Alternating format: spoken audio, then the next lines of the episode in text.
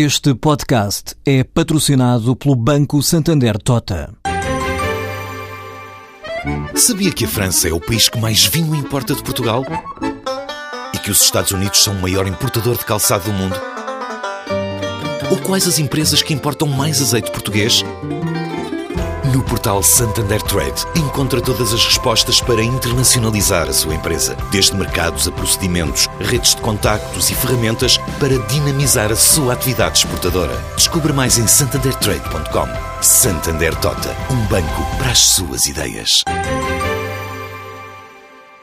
A Giacomini fez obras de remodelação e hoje está a inaugurar um novo centro de formação em Vila do Conde, idealizado a partir de um projeto de ambiente sustentável. Esta empresa produtora de sistemas sanitários e climatização em tetos e pavimentos radiantes, aquecimento central, fez um investimento de 100 mil euros nas suas próprias instalações para criar um centro de formação especializado. O projeto inclui equipamentos da chamada climatização radiante ou natural, desde o aproveitamento de energia solar a processos de aquecimento ou arrefecimento do espaço, a partir de fontes da própria própria terra. Criou ainda um sistema de gestão técnica centralizada que permite visualizar e controlar todos os parâmetros da instalação. O projeto não tem qualquer apoio estatal ou comunitário e foi feito a pensar nos formandos, explica Vasco Silva, o diretor técnico da Giacomini. Nós pensamos que estamos a fazer uma coisa que talvez seja única na Europa, até se calhar no mundo. Porquê? Portanto, trata-se de um centro de formação dirigido aos clientes e potenciais clientes da, da empresa. Falo de canalizadores, de técnicos de aquecimento, de projetistas, de distribuidores, armazenistas de material sanitário de climatização. Portanto, estamos aqui a utilizar eh, muitas energias renováveis. E estamos a retirar o frio naturalmente para climatizar o edifício.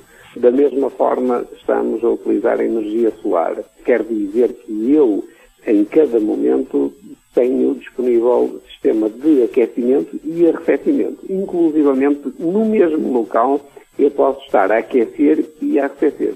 Portanto, nós estamos muito vocacionados para a climatização radiante.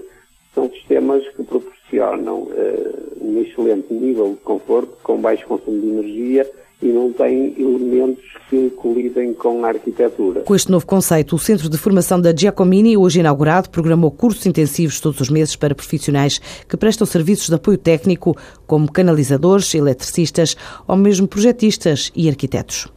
A construtora Lúcius prevê triplicar o volume de faturação em Moçambique no final deste ano, estimando que alcance entre 20 a 25 milhões de dólares. A empresa está no país há dois anos e calcula que dentro de 4 a 5 anos o mercado moçambicano possa ter uma dimensão superior à de Portugal.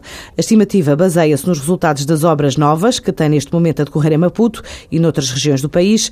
Também a nova lei para a reabilitação, a restauração de edifícios, segmento que vale 60% no volume de negócios da Lúcius em Portugal, vai ser uma tendência nos próximos próximos anos.